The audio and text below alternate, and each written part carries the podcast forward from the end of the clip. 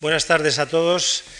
Es un gran placer y sobre todo un gran honor el dirigirme a todos vosotros para introducir la conferencia del profesor Phil Sharp, a quien he seguido toda la, evolución y sobre todo los momentos pioneros de eh, cómo se llevó a cabo el descubrimiento tan importante del proceso de RNA splicing.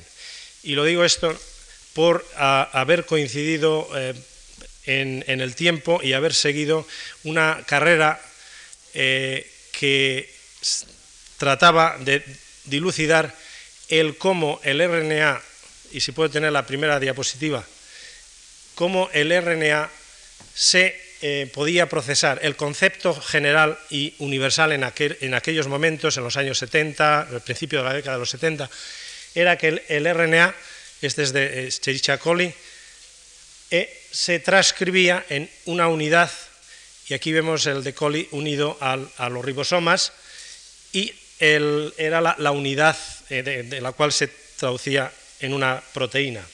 En células eucariotas, ah, las células tenían su núcleo y el concepto prevaleciente en los años 70, y, eh, como digo, al principio de la década de los 70, era que se expresaban, se, transcribía en, moléculas grandes que posteriormente se procesaban. En la siguiente diapositiva es, veis en la parte superior el proceso de transcripción, dos moléculas de RNA polimerasa que producían dos eh, RNAs y posteriormente se procesaban.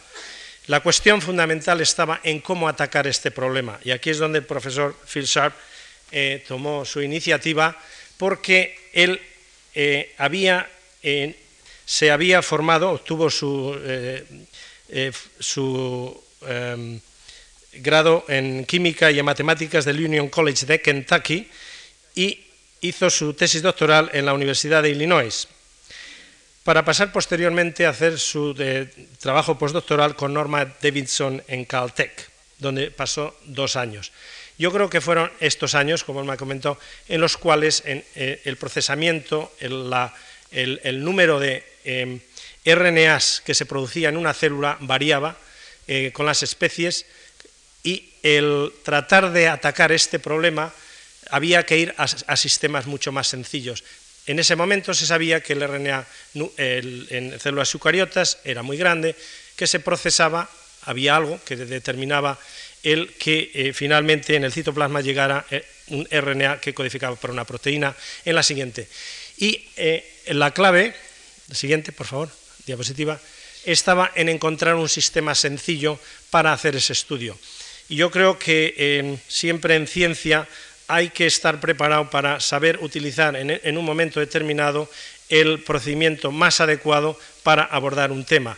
Y Phil eh, aprovechó el que el eh, adenovirus eh, había un conocimiento sobre la estructura y el que es un virus que multiplicaba en el núcleo, que producía un RNA grande, y utilizando este sistema pudo llegar a demostrar que, la siguiente diapositiva, en la parte superior se ve la molécula de DNA, que eh, utilizando una técnica, en ese momento, en el año 76, se había puesto a punto, que era la eh, hibridación eh, de RNA-DNA y visualización por microscopía electrónica, en la parte superior, y esta es una que, la hice yo, en 1977, una publicación, en la parte superior adenovirus, pero en, la, parte inferior es el DNA del virus, de un poxvirus, Vaccinia.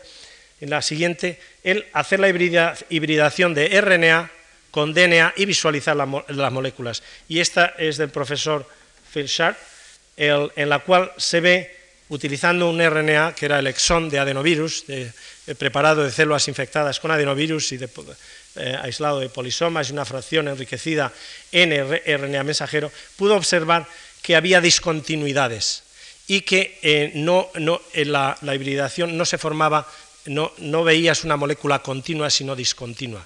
Y eso fue el comienzo de fue el descubrimiento del procesamiento de los RNAs por el eh, que llamó eh, splicing. Y eso en la siguiente diapositiva se ven ya eh, rápidamente en el año 1977, en agosto, en el Proceeding National Academy of Science, publica este descubrimiento que abrió las, las, puertas rápidamente y en cuestión de meses empezaron, a, esto fue presentado en junio en Cold Spring Harbor y eh, rápidamente se soltó la bomba y a partir de, este momento se empezó a ver que prácticamente todos los RNAs obedecen el tienen eh, un procesamiento en el cual los genes están interrumpidos. Eh, por este descubrimiento, el profesor Sharp eh, conjuntamente con Richard Roberts, el Premio Nobel en Fisiología y Medicina en el año 1993. El mencionar los premios que ha recibido son muy numerosos, entre ellos está el el Lilly Award en, molecular, en, biología molecular, el General Motors Research Foundation, el premio por la eh, investigación del cáncer, el Gainer Foundation International Award, eh, y uno que me parece muy relevante es el Faculty Achievement Award, porque eh, creo que es muy reconocido por todos sus alumnos y los que la, comunicación académica del profesor Sharp es, francamente eh, impresionante, como lo demuestran todas sus publicaciones y podéis ver las más recientes en el, eh, Proceedings National Academy of Science, cualquiera, que eh, cualquier publicación se traduce en una claridad de concepto y en una metodología francamente, creo que muy elocuente desde el punto de vista del concepto de, de presentación de los datos. El, el profesor eh, Phil Sharp es, profesor, eh, tiene la cátedra de eh, profesor Salvador Luria y es jefe del Departamento de Biología en el, MIT. En 1985 sucedió al profesor Salvador Luria como director del Centro para Investigación del Cáncer. su trabajo del año 71 al 74 en, en Cold Spring Harbor, donde inició su eh, el trabajo con adenovirus, fue seguido posteriormente a partir del 74 que se estableció en, MIT y yo creo que desde ahí es su alma mater, es como el Union College, yo creo, y, ahí se ha mm, establecido como eh, sin querer cambiar en ningún momento.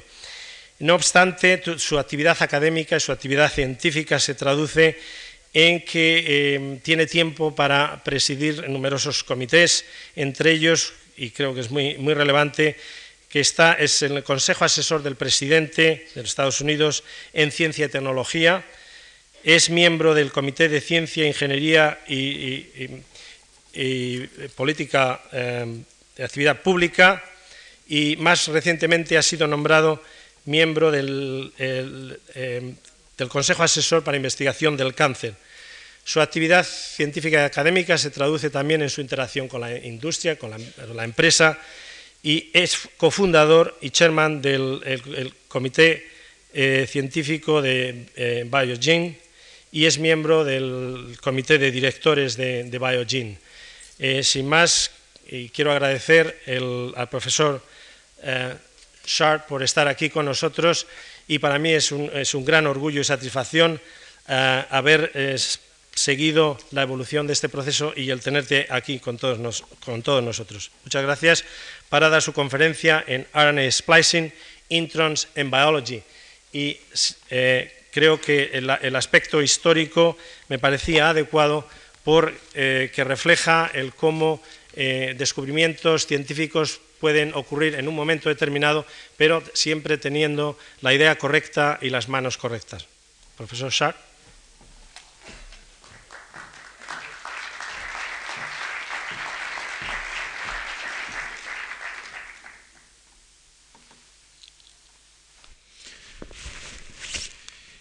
It's an honor and a pleasure to have the chance to come here and participate in this series on RNA processing, particularly following the uh, lectures of my three colleagues in the field, Walter Keller, Joan Steitz, and Tom Maniatis. Uh, this is my second time in visiting Madrid. I was uh, here 20 years ago. I remembered the great weather. I remembered the great museums your restaurants have gotten better.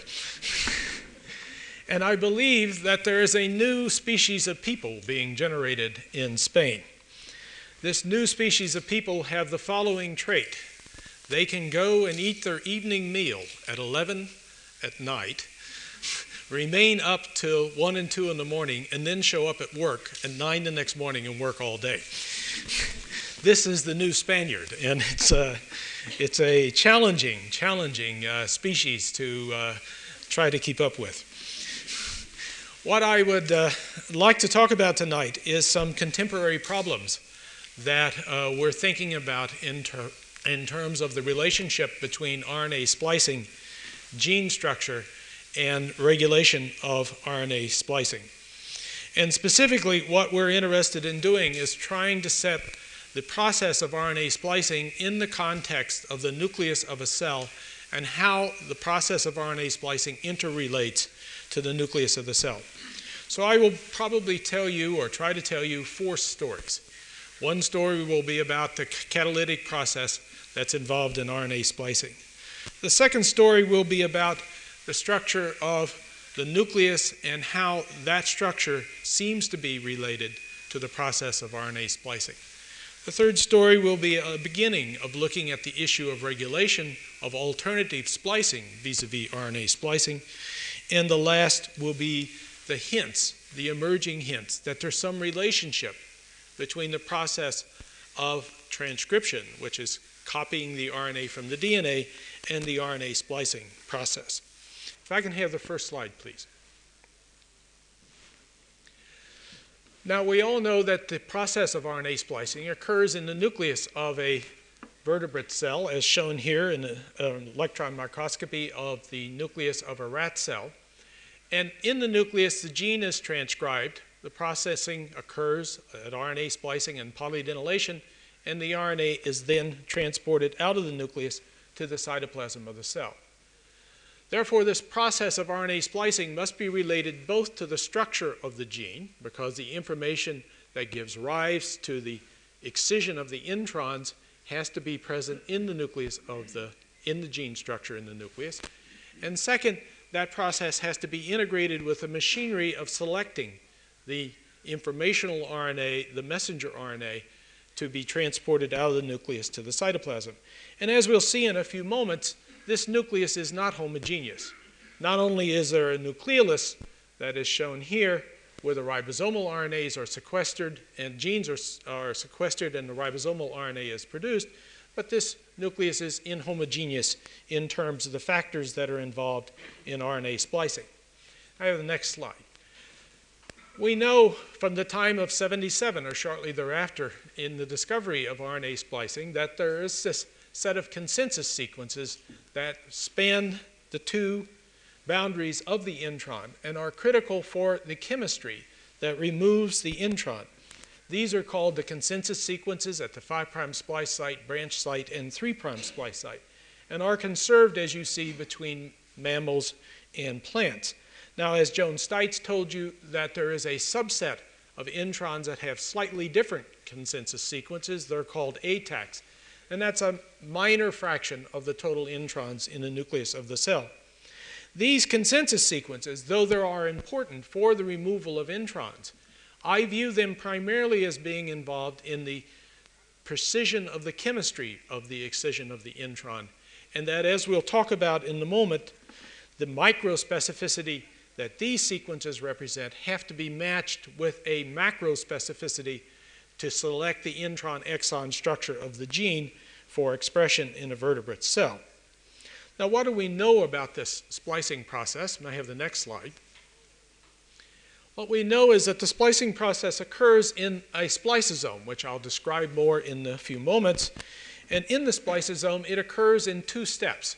The first step being the cleavage at the 5' splice site and the formation of a lariat intron, and the second step, the cleavage at the 3' splice site producing the excised lariat intron for uh, destruction in the nucleus of the cell, as shown here, and the spliced RNA.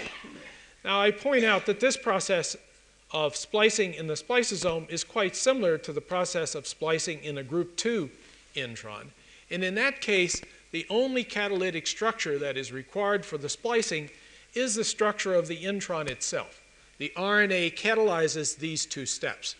And over the last 10 years or so, we and other labs have compared the chemistry at the 5' splice sites in the first and second step and asked the question is the chemistry of these transesterification reactions identical as far as you can tell in terms of the chirochemistry of a thiophosphate? And what I can tell you is that to every degree of transesterification analysis that we have compared, this process and this process are the same. So we suspect that the evolutionary origin of this nuclear spliceosome process is group 2 introns, but that we do not yet have direct evidence that that relationship is really the case. So one should picture introns as being derived from an evolutionary ancestral state in which these types of self-splicing introns were distributed, in my opinion, among genes, and that subsequent to that, the RNAs and other components in the cell have generated the spliceosome that is required for the removal of introns as shown here. Now, how complex is that spliceosome? This process occurs just by RNA catalysis. The spliceosome is shown in its formation and the spliceosome cycle in the next slide. And as you see here, the spliceosome forms through a number of steps, generating a complete spliceosome that is then responsible for the excision of the intron.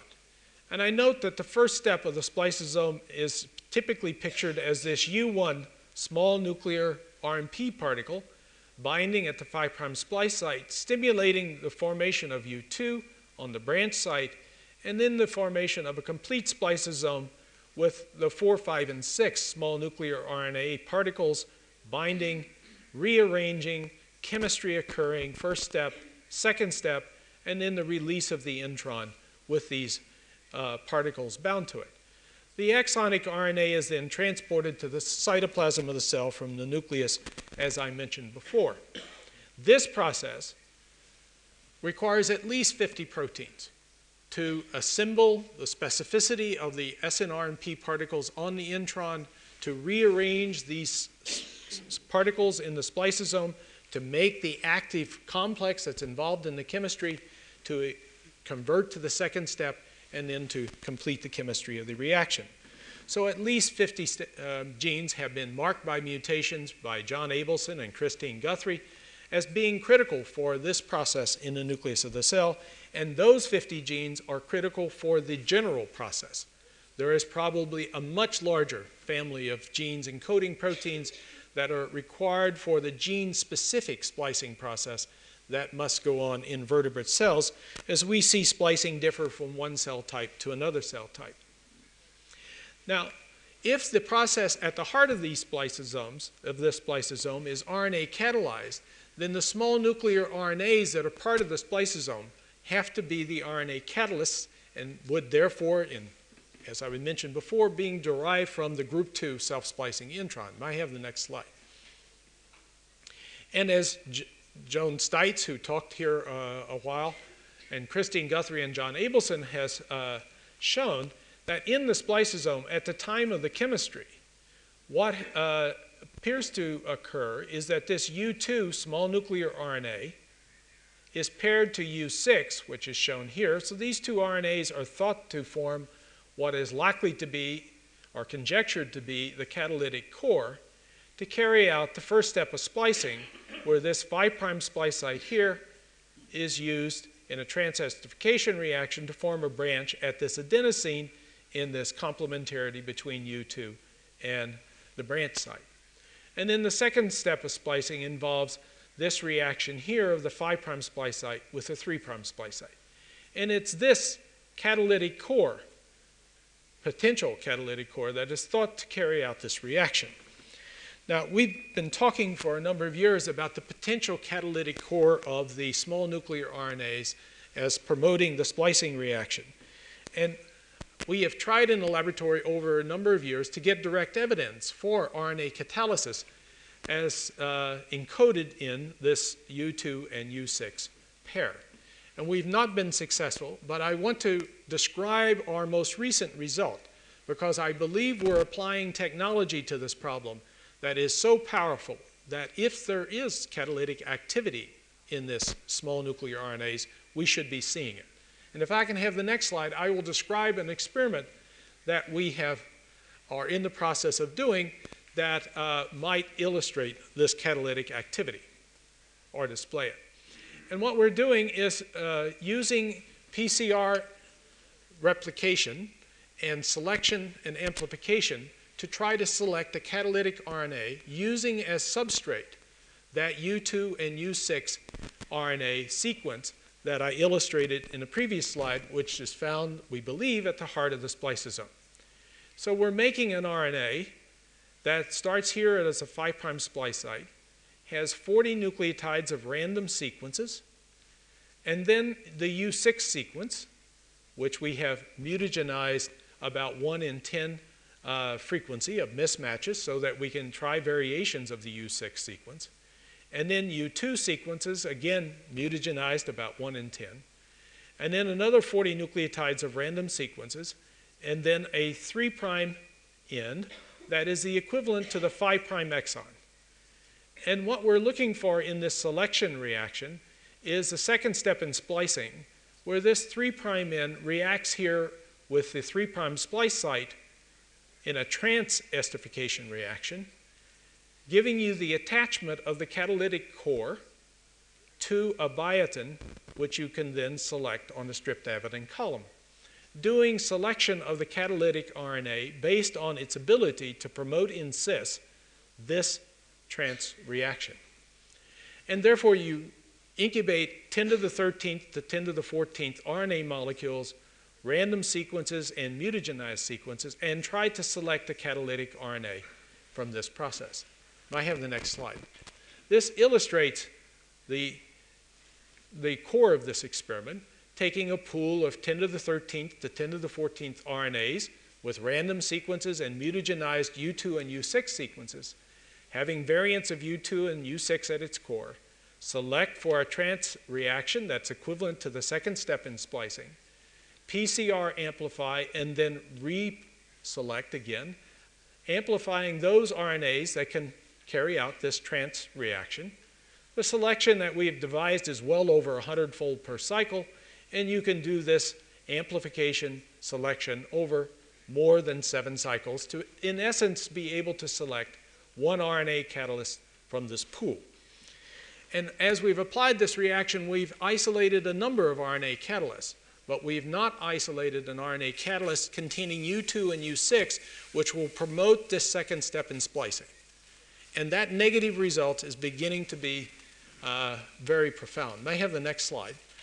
I won't take you through the RNA catalysts we have uh, selected, but I will illustrate one. We've uh, selected one that is novel in its reactivity, and what it uses is the pyrophosphate at the 5' end of an RNA in a trans reaction to make a branch at the 3' splice, at the branch site. And in promoting that reaction, there's a sequence of 40 nucleotides selected from this random pool and about 18 nucleotides of U6 that are required to catalyze the formation of this branch at the branch site. And that's illustrated over here with a catalytic rate that is very slow, but clearly detectable and clearly characterized. And we will characterize the catalytic center of this RNA, but what we have not been able to do is to get direct evidence that this U2, U6 RNA structure is catalytically active. May I have the next slide, please? Now, we know this RNA processing goes on in the nucleus of the cell, and we know that the spliceosome contains these particles as well as a number of other proteins that are necessary to carry out the mechanics of the formation of the spliceosome and the execution of the splicing. But as I mentioned earlier in the, in the lecture, we now, from the evidence of primarily Spector and others, realize that the distribution of these splicing components in the nucleus of the cell is not homogeneous. In fact, these splicing components that are part of the spliceosome, the U1, U2, 4, 5, and 6 particles, as well as other uh, proteins that I'll discuss in the next few moments, are concentrated not exclusively, but concentrated in regions of the nucleus that have been called in jargon speckles or interchromatin granules. And therefore, there's a higher concentration of splicing factors in some areas of the nucleus versus other areas of the nucleus. And we're trying to struggle with the idea of what does this inhomogeneity of splicing components mean in terms of the location of a gene in the nucleus of the cell and the splicing process. I have the next slide.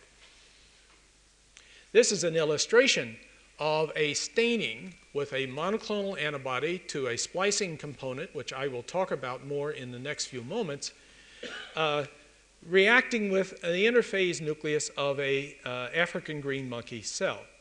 And what you see here is that this monoclonal antibody reacts with concentration of this antigen that is involved in splicing. We, I'll show you some evidence for that in about 50 to 100 regions in the nucleus in a more concentrated way than to other regions of the nucleus.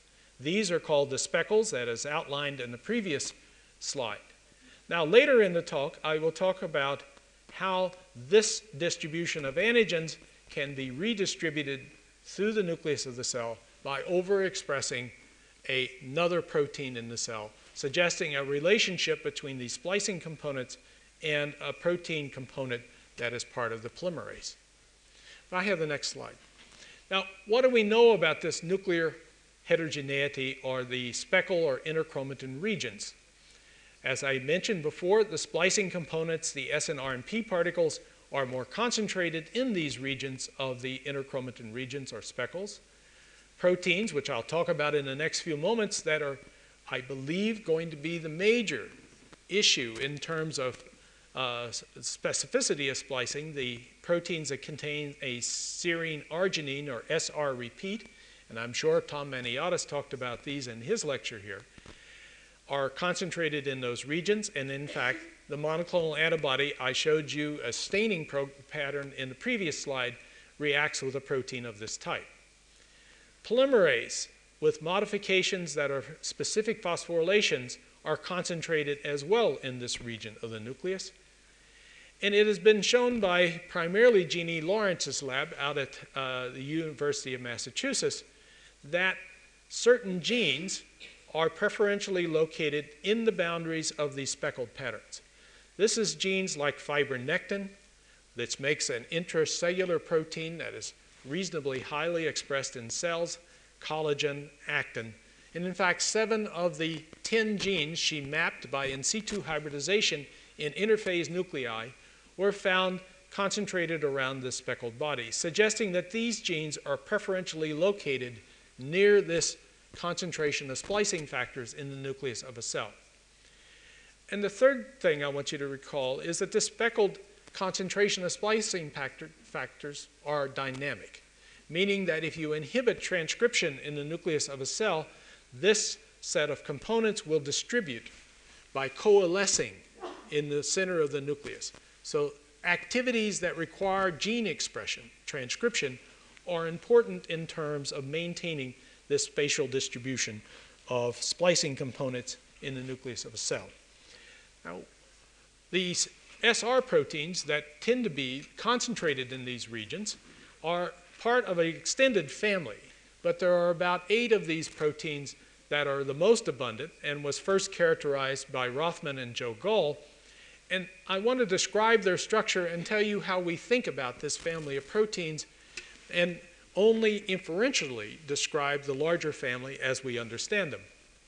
This family of highly conserved SR proteins, found in all vertebrates and in other homologs are found in uh, other uh, eukaryotic organisms of a multicellular type, have as part of their structure an RNA recognition motif this is a protein domain that binds specifically to sequences in RNA, sequences of only four to five nucleotides in length.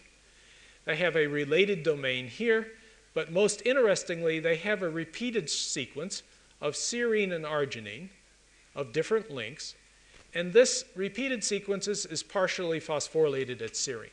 In fact, the concept that has emerged from a variety of studies is that this repeated sequence, when phosphorylated at serine, tend to interact with one another and associate. and that's the association of this SR or serine repeat regions and the binding to RNA by these RNA recognition motifs that sequester or concentrate specific splicing factors on RNA in the nucleus of a cell. So it is this low specificity interaction that is likely to be a major component in the selection of different sequences to be excised as introns in a precursor RNA in the nucleus of the cell. Now, we became interested in this family of proteins when we started studying the role of this small nuclear protein, U1, in the promotion of the formation of a spliceosome.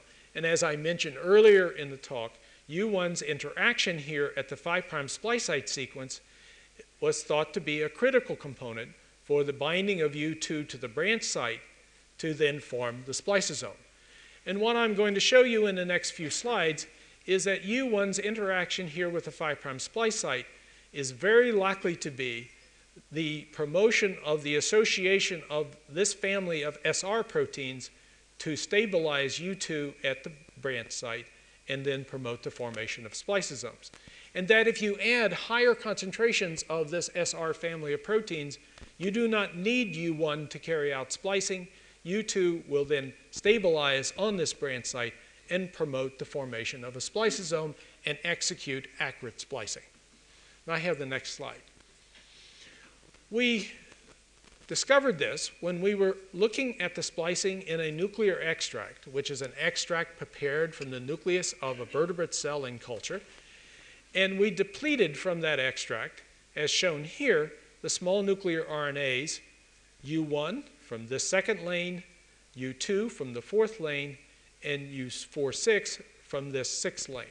And the way we did that was to take an oligonucleotide complementary to the RNA in U1 and to absorb from the reaction the small nuclear particle that contained this U1 RNA. And what you see here is a northern analysis of RNA separated on a polyacrylamide gel and hybridized with specific probes to U1, U2, U1, 4, 5, and 6. And we've reduced the concentration of U1 by at least a thousandfold. If we take this reaction that is by itself not active in terms of splicing, as shown on the next slide.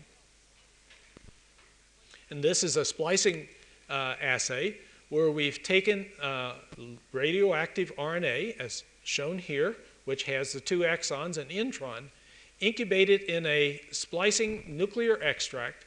And what you see is this RNA has a mobility of this on a polyacrylamide gel, and after it is active in splicing, this lariat intermediate lariat product occurs, and you get these two slower migrating bands.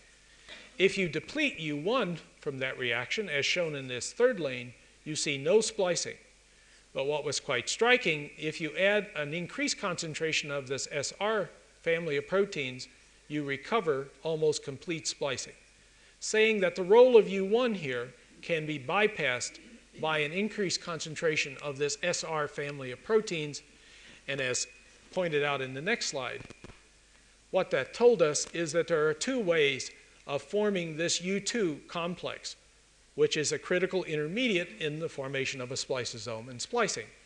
One way to do that is U1 interacting with this 5' splice site sequence, as illustrated here, promoting then probably a, ch a chain of interactions of SR proteins that stabilize U2 on the branch site and then the formation of a spliceosome. But in the absence of U1, you can quite nicely form the same U2 complex by increasing this concentration of proteins, stabilizing U2, and promoting the formation of a spliceosome. I won't belabor you with the experiment, but this result suggests that these 5' splice site consensus sequences, which had been previously thought to be recognized by U1 exclusively or in part is probably recognized in, is recognized in the spliceosome at a second step here. And to illustrate that, what we did was to take and create mutations in this 5' consensus sequence and ask if the mutations throughout these six nucleotides, individually mutated, would reduce the, the uh, activity of splicing through this U1 independent pathway.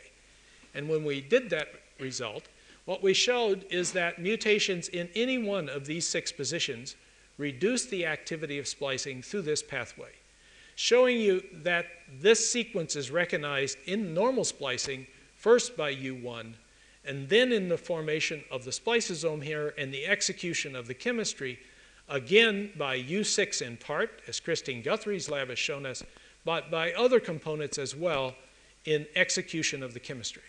So this consensus sequence is recognized twice, once by U1 and then second subsequently in the spliceosome in the execution of the first step of splicing here at the GU.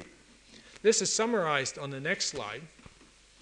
Now what we've shown then is that the U1 SNRNP particle requirement in splicing can be bypassed by increasing the activity of this serine arginine family of proteins, and therefore we propose that one of the activities of U1 is to increase the local concentration of this family of proteins to facilitate the binding of U2. The 5' splice site sequence is recognized both by U1 and by a U6 RNA plus a second component yet to be identified. And this component must recognize those first three nucleotides in the consensus sequence because mutations of any of those sequences affect the activity of splicing. As I pointed out, the consensus sequence at the branch site and the 5' splice site are probably then more related to the microspecificity for the chemistry of the reaction and that to account for the activity of most genes expressed in the nucleus of our cells, there has to be another macrospecificity in addition to this microspecificity that's involved in intron exon selection for accurate splicing. And I want to point out that that macrospecificity has to be there and the gene has to co-evolve with that constraint on it to be accurately expressed. So understanding the nature of this macro specificity is critical in understanding how genes are structured and how they evolve in evolution. I have the next slide. Now, the best argument that that macro specificity must be there comes from the consideration of genes like the gene that's mutated in Duchenne's muscular dystrophy. This gene was isolated by Lou Kunkel in Boston and is a very large gene. The gene itself is 2 million base pairs long. It takes, for example, if you want to think about what 2 million base pairs mean, it takes RNA polymerase 13 hours to transverse this gene. The rate of elongation by RNA polymerase is 50 nucleotides a second, so you can calculate straightforwardly how long it takes polymerase to go from one end of this gene to another, and that would be something on the order of 13 hours. The gene itself encodes 65 exons, and the average length of one of those exons is approximately 300 nucleotides. Therefore, there's approximately 65 introns, and the average length of one of those introns is 30,000 nucleotides, a hundredfold larger than the exons. So to remove a 30,000 nucleotide intron from this precursor RNA is not going to be done with a GU at the 5' splice site and an AG at the 3' splice site. There has to be, in addition to that local microspecificity, a macrospecificity selecting exon intron structure to be spliced by the spliceosome. And that's one of the major issues facing the field in understanding the biology of RNA splicing. May I have the next slide?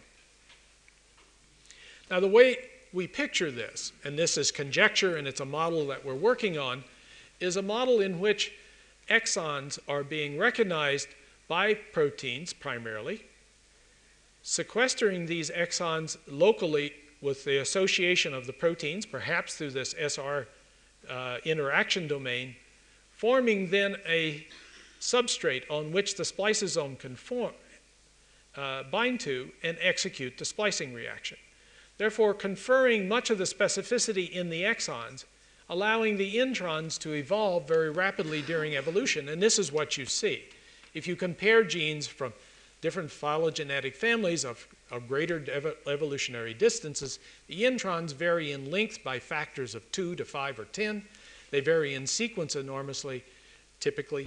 And the exons, which have protein coding domains, are conserved perhaps in, in large part because they're encoding protein, but perhaps also as well because they have constraints on them to execute the accurate splicing reaction.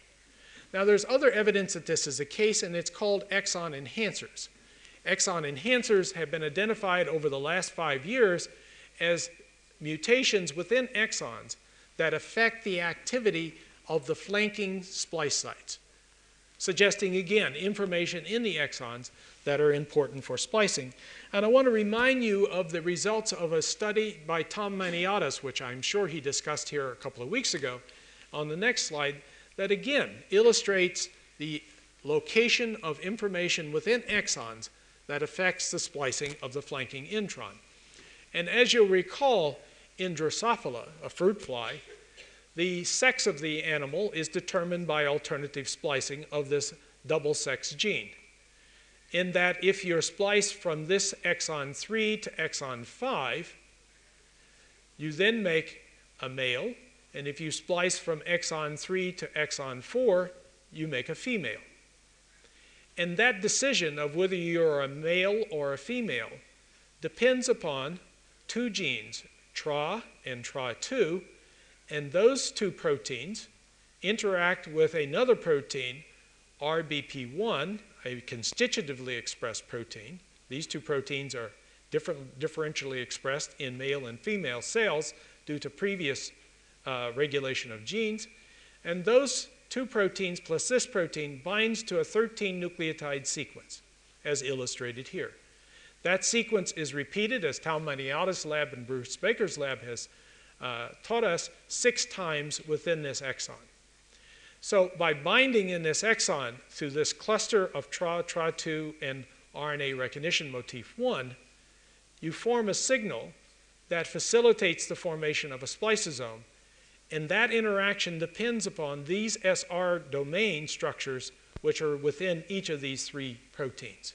So, again, the idea that proteins binding within the exon with SR repeats with partial phosphorylation, facilitating the formation of the spliceosome on flanking sequences.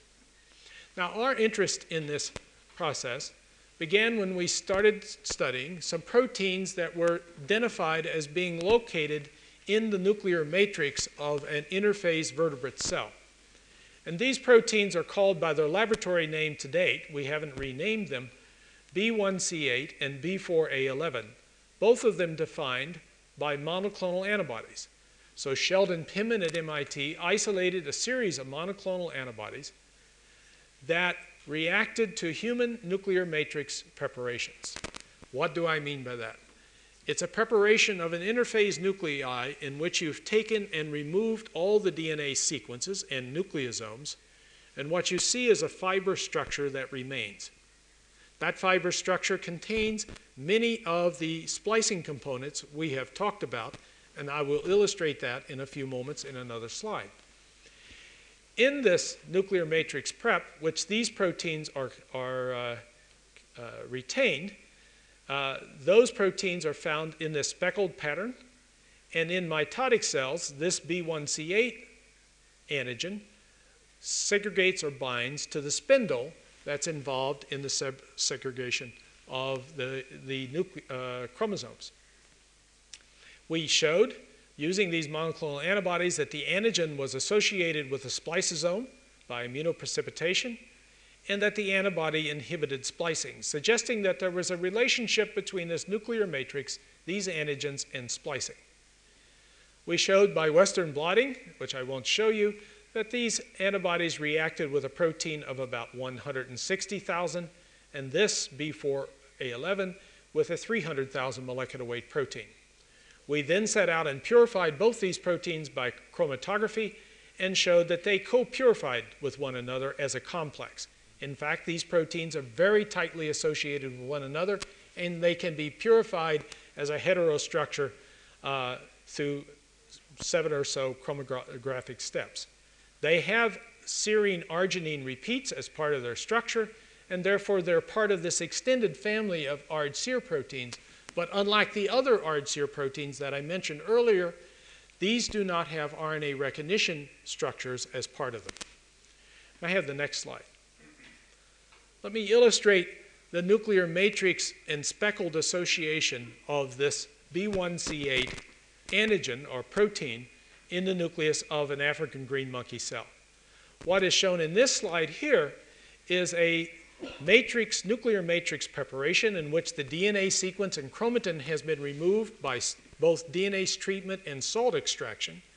And then the nuclear matrix, which remains, and this is the lamina of the nucleus, and that's stained with a uh, antibody that has a red fluor, is stained with a green fluor with this B1C8 monoclonal antibody. And what you see is that the speckled regions are retained in the nuclear matrix in the absence of the DNA, and that this antigen, B1C8, is a major component in that speckled regions in the nucleus, suggesting that this family of proteins retained in the matrix is primarily associated with what is called a nuclear matrix, meaning a substance that remains in the nucleus as a fiber structure after the DNA is removed. May I have the next slide? We purified, as I mentioned earlier, this B1C8 antigen to try to get a feeling for the structure of the amino acid sequence of that protein. And what is shown here on this slide, and I'm sure you can't see it, but it isn't necessary, is we've highlighted the repeats of that amino acid sequence, and this red, orange, red, orange is SR repeats distributed to this portion of the, the protein this portion of the protein is very highly proline rich and has another family of repeats in it. So this is a highly repetitive SR protein that does not have in its sequence RNA binding specificity as you can recognize by sequence comparison. Now what we did was to take this portion of the protein here, which is not repetitive in structure, and therefore we were not concerned about getting cross-reacting antibodies if we made specific antiserum to this portion of the protein and asked, using this unique serum, what is the biology of, or what is the subcellular distribution of this single protein in the nucleus of the cell. And may have the next slide. What is illustrated here is the staining of an interphase nuclei in a human diploid fibroblast with either the monoclonal to B1C8 or rabbit polyclonal to that unique sequence at the N terminus of the protein.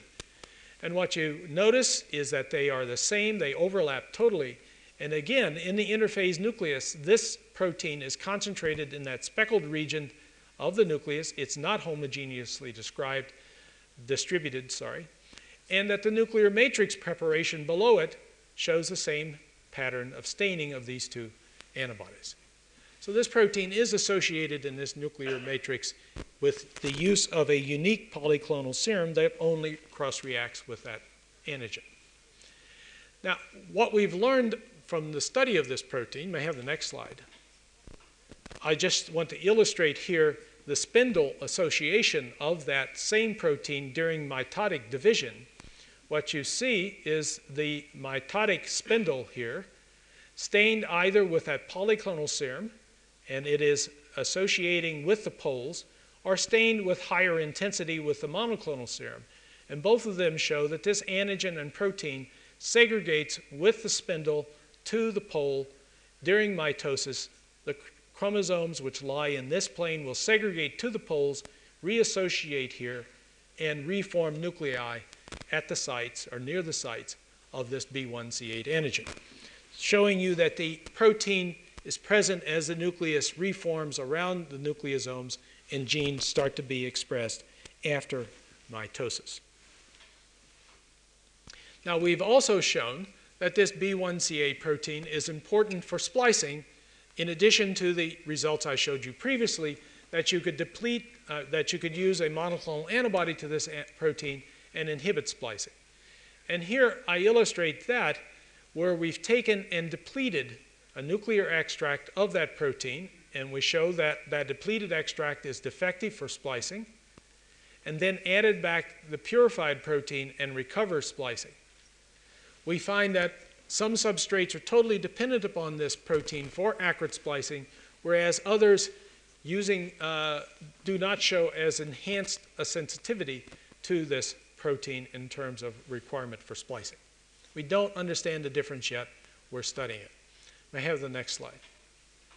So our model for how this protein is associating with the precursor RNA and facilitating splicing is illustrated here. That the B1C8 protein is complexed with this other high molecular weight B4A11, and everything I've said about this protein can also be said about that protein. They are a heterodimer. They have this SR repeat structure as part of them. They associate with a subclass of the other serine proteins.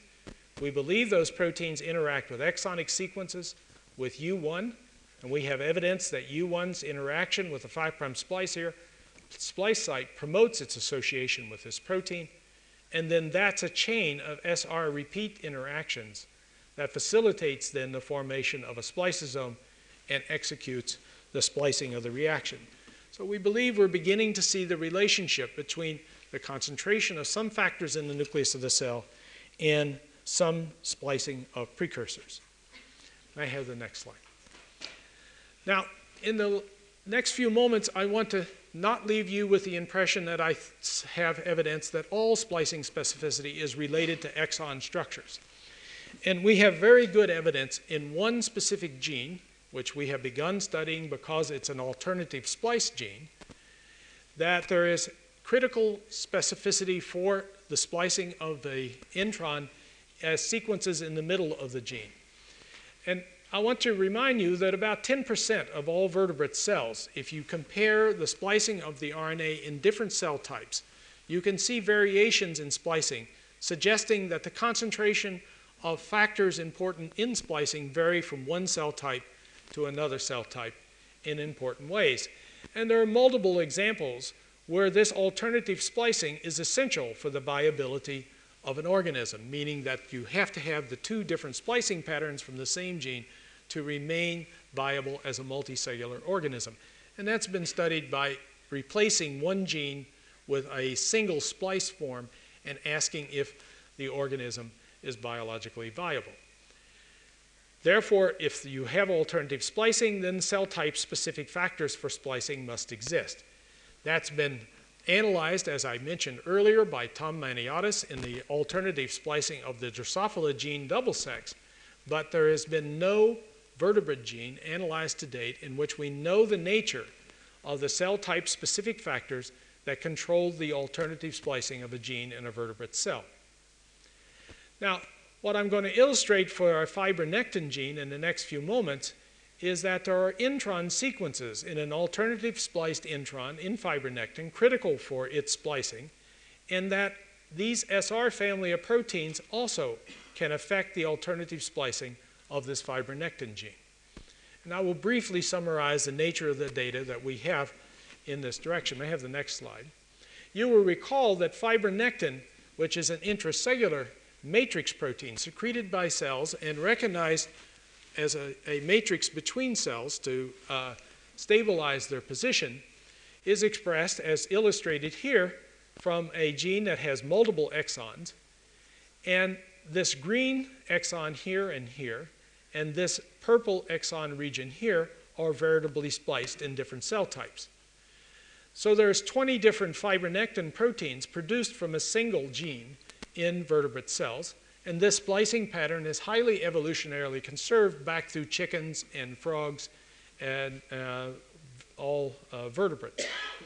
We've been studying, following the work of Richard Hynes, the alternative splicing of this E3B exon here, which is spliced into the R, uh, RNA and therefore expressed as a protein in fibroblasts. But in liver cells and other cell types, embryonic cells, it is removed by skipping this exon and splicing the flanking exons together. Let me illustrate the subcellular specificity of that splicing, subtissue specificity, sorry, of that splicing pattern.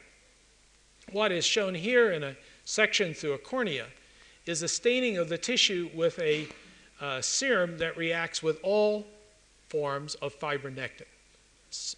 a serum made against part of the protein that is not alternative spliced. And you see that fibronectin is not only expressed in this superficial layer, but is also expressed between cells throughout the tissue, as illustrated here. If you take a monoclonal antibody that is specific to this E3B exon that is alternative spliced and stain the same tissue, may have the next slide, what you see is the E3B exon is only expressed in this superficial layer, showing you the alternative splicing between that form of the gene in cells in this superficial layer and the form of the gene in uh, the cells that is part of the interstitial tissue. So, what do we know about this alternative splicing reaction? What we know is that there's a set of repeats, as illustrated on the next slide, that is found downstream of this E3B exon. So, this is the exon 7 and exon 8, the alternative splicing pattern of 7 spliced to E3B and then to 8, which occurs in some cell types, and in other cell types, this exon is skipped, splicing 7 to 8 without the E3B exon. And it was recognized a number of years ago by uh, Gene Huh, in a graduate student in Richard Hynes's lab, that there was a set of repeats that was conserved in this downstream exon that Gene had some evidence for influenced the inclusion of this E3B in this simple reporter system where you express this portion of the fibronectin gene on a plasmid in mammalian cells. And we asked the question if that repeat is critical for splicing, it should be evolutionarily conserved because, as I mentioned earlier, this gene is alternative spliced in the same pattern in all vertebrates back into chicken and into frog. And we've looked at that question because intron sequences, as I mentioned before, vary very rapidly during evolution. And it should be possible then by comparison of intron sequences in different species, if these sequences are essential, to find them uh, conserved. And what we've done is sequence this intron from rat, human, chicken, and frog. And the only intron sequences that are highly conserved throughout this intron is this set of repeats illustrated here. And particularly this four repeats, which you can't see, it's a seven nucleotide repeat, from the three-prime splice site, are conserved in sequence and in position in the intron. In human and rat, the intron is about half again as long, and there's a set of these repeats that are conserved in those. So if this repeat is critical for splicing, then we should be able to specifically mutate that nucleotide sequence of one repeat and see an effect on splicing. May I have the next slide? And we've done that experiment, and we've mutated individually this repeat here in the fourth, fifth, sixth, and seventh have been mutated together. Those genes have been introduced back into cells and asked what is the effect of a two nucleotide change in this more than 1500 nucleotide intron in splicing. And what we see is that this E3B exon reduces in inclusion tenfold with this two nucleotide change. So that's true also of the repeats next to the 3' splice site and less so of this fourth repeat here. So what we can say is that in the splicing of this intron and inclusion of this E3B exon, these repeats are being recognized, and we've individually mutated all of them, and that their spatial orientation or separation in the intron is conserved in evolution. So what we suspect is that there's a cellular component recognizing those repeats in some spatially important way facilitating the inclusion of this E3B exon. And that we obviously now need to identify that component. I'm not convinced that that component is the cell type specificity factor that accounts for the inclusion of this exon in some cell types and not others, but I am sure that it is an important component in the specificity of this splicing reaction. Now, in the last few moments, oh, sorry, I just want to show you one other thing. This is the inclusion of the E3B exon dependent upon co-expression at higher levels of SR proteins of SRP20 and SRP40 and, SR, and ASF, not SC35 or 55. So increasing the activity of these SR proteins can dramatically increase the inclusion of this E3B exon, showing you that in the SR family of interactions in the nucleus of the cell are component components in this splicing reaction.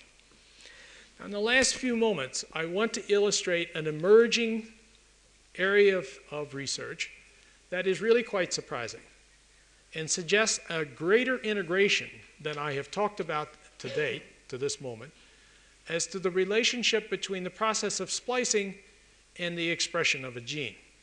And that is a relationship that's emerging between the process of RNA transcription and RNA splicing. We typically think of this process of transcription where polymerase transcribes the DNA and the process of RNA splicing and RNA processing as being distinct. You transcribe the gene and then you splice the RNA and you make exons. But there's emerging evidence that there is some relationship between the transcriptional process and the splicing process. These results are quite speculative. We've done a few experiments in the area, but uh, they are also quite provocative. May I have the next slide? I summarize some of the observations in this slide, suggesting a linkage between transcription and splicing. Now, the first suggestion emerged a couple of years ago when Jeff Corden down at Johns Hopkins showed that the RNA polymerase that's involved in the transcription of genes that are spliced in the nucleus of the cell, which has a repetitive carboxy terminal domain, a repetitive sequence of seven amino acids, that carboxy terminal domain he showed interacted with this SR family of proteins, suggesting that these splicing factors would bind to that repeated sequence when that repeated sequence was phosphorylated. Monoclonal antibodies, and I will illustrate this in a few moments, that react with the phosphorylated form of this carboxy terminal domain of polymerase are concentrated, react with antigens concentrated in the speckled regions of the nucleus. We use those monoclonal antibodies to show that the spliceosome in an in vitro reaction can be immunoprecipitated with the antibody to the polymerase, suggesting association between spliceosome and carboxy terminal domain probably through this family of proteins of SR. And as I will illustrate in the next few moments, overexpression of this carboxy terminal domain, in fact, I've already shown you the slide, disperses the speckled regions that contain this B1C8 antigen. And I won't show you the data for it. Overexpression of this carboxy terminal domain, when it is phosphorylated, reduces the activity of splicing of an expressed gene in the same nucleus. And David Bentley up in Toronto, in a recent publication in Nature, showed the very provocative observation that if you express genes with a truncated carboxy terminal domain, it reduces the splicing activity of the RNA expressed from that polymerase. And the implication of all this is that the promoter structure of a given gene, which would then be recorded in the form of the polymerase that's involved in transcription could influence the subsequent splicing and perhaps subcellular localization of the gene, suggesting there might be a relationship between the structure of the promoter and the splicing of the RNA produced from the promoter. And there has been observations over the last, last decade by a number of laboratories that would be consistent with this observation. Let me illustrate in the next few moments one bit of evidence suggesting a relationship between the transcription and the splicing process. This is the RNA polymerase, the polymerase that's involved in the transcription of genes that are spliced by the spliceosome process. And this is the large subunit of that polymerase and is illustrated here in structure. And the in interesting part of this polymerase, and is unique to this polymerase, is this carboxy terminal domain, where there are seven amino acid sequences repeated 52 times. And that repeated structure has serines and threonines in it that are partially phosphorylated as the polymerase is elongating on subgenes. Monoclonal antibodies have been isolated that react with this phosphorylated form of the carboxy terminal domain, and two of those monoclonal antibodies have been studied in terms of the subcellular localization of that form of polymerase. May I have the next slide? Steve Warren down at Yale made the initial observations in this area and should be given credit for most of the, the uh, insight. But he, using this H5 monoclonal antibody that's shown in a Western blot here, reacts only with a large subunit of the polymerase, not with a non-phosphorylated form of the polymerase carboxy-terminal domain, but with the phosphorylated form of the carboxy-terminal domain. We've studied with Berezney uh, this B3 monoclonal antibody shown here in a Western blot. This B3 antibody, if I can have the next slide, stains the interphase nuclei in a speckled pattern that is almost identical to the B1C8 antigen, and you can overlap the two here.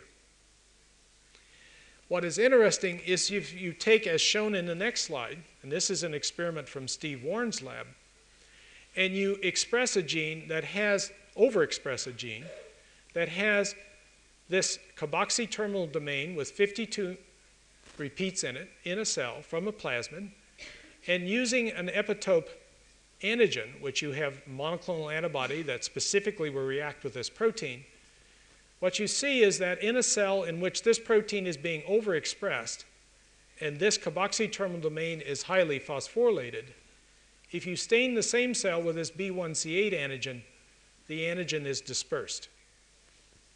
If you ask a gene that's expressed in this cell, is it actively spliced, the level of splicing is reduced by fourfold. The cell here and here in this field did not take up this gene, did not overexpress the carboxy terminal domain, and you see the B1C8 pattern is retained there, showing you that overexpression of this protein as a carboxy terminal domain has inhibited something in this nucleus that redistributes the B1C8 antigen. So in the next slide, what we feel that is possible is that the polymerase, during the process of transcription, specified probably by the nature of the promoter and the transcriptional factors that bind near the promoter, during elongation can be modified by phosphorylation in maybe a unique way in this carboxy terminal domain, which facilitates then the association of this family of proteins sequestering this form of the polymerase in the speckled region and perhaps promoting the formation of a spliceosome as the RNA is being transcribed from the, the gene. This would also account, perhaps, for the subcellular localization of some genes near the speckled regions where the SR proteins are more highly concentrated. Because as the gene is being transcribed, if this form of the polymerase associates with those proteins, that might sequester the, the gene and the RNA that emerges from the gene in that more concentrated interchromatin granule in the nucleus, suggesting a possible relationship between transcription and RNA splicing. I have the next slide, please. So in conclusion, what I've tried to do is to draw a picture of what we um, believe is emerging as the relationship between gene structure, this RNA splicing process that occurs as the polymerase transverses uh, the gene, producing nascent RNA, the relationship between that gene structure and some aspect of subnuclear localization, these interchromatin granules where the SR family of proteins are more concentrated and the splicing components are more concentrated, and then subsequent to the splicing reaction, where these proteins are liable to be critical for the formation of a spliceosome on the intron, splicing of the exonic sequences, and then transport to the cytoplasm of the cell. And obviously, what I believe is going to dominate the field of RNA processing over the next decade is going to be understanding the relationship between gene structure and splicing and the Human Genome Initiative and the comparative structure of genes from different species is going to be very important in understanding the nature of the specificity within a gene that's conserved to direct this splicing process. And then the second area I believe is going to be very important is understanding the relationship between this nuclear structure that we're seeing at a gross superficial level and these processes of transcription and RNA splicing. I have the next slide. Now, my work in RNA splicing over the last 20 years has been supported by a large number of colleagues who have worked with me. And one of these colleagues pasted this cartoon on my wall a few years ago. Uh, this cartoon says boss, and uh, is a little bolder than I would like. It says up here, splicers are a cut above the rest, and shows pet projects one, two, and three, where I have sent a lot of my collaborators off doing things that ultimately did not pay off. But subsequently, they, through their own initiative, found interesting projects that have enlightened us in terms of this RNA splicing process.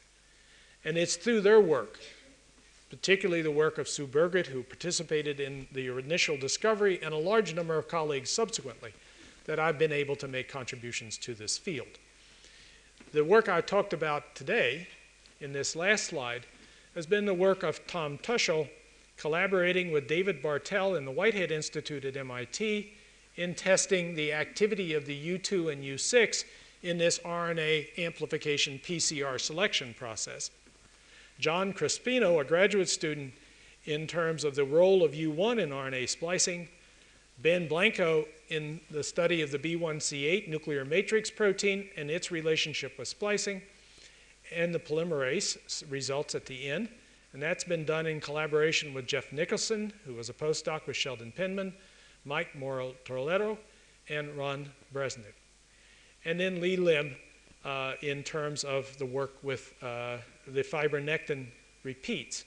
And then Steve Warren and Richard Hynes have been great friends in helping us understand some aspects of the fibronectin splicing reaction and the role, the relationship between the carboxy terminal domain of the polymerase and RNA splicing. Thank you.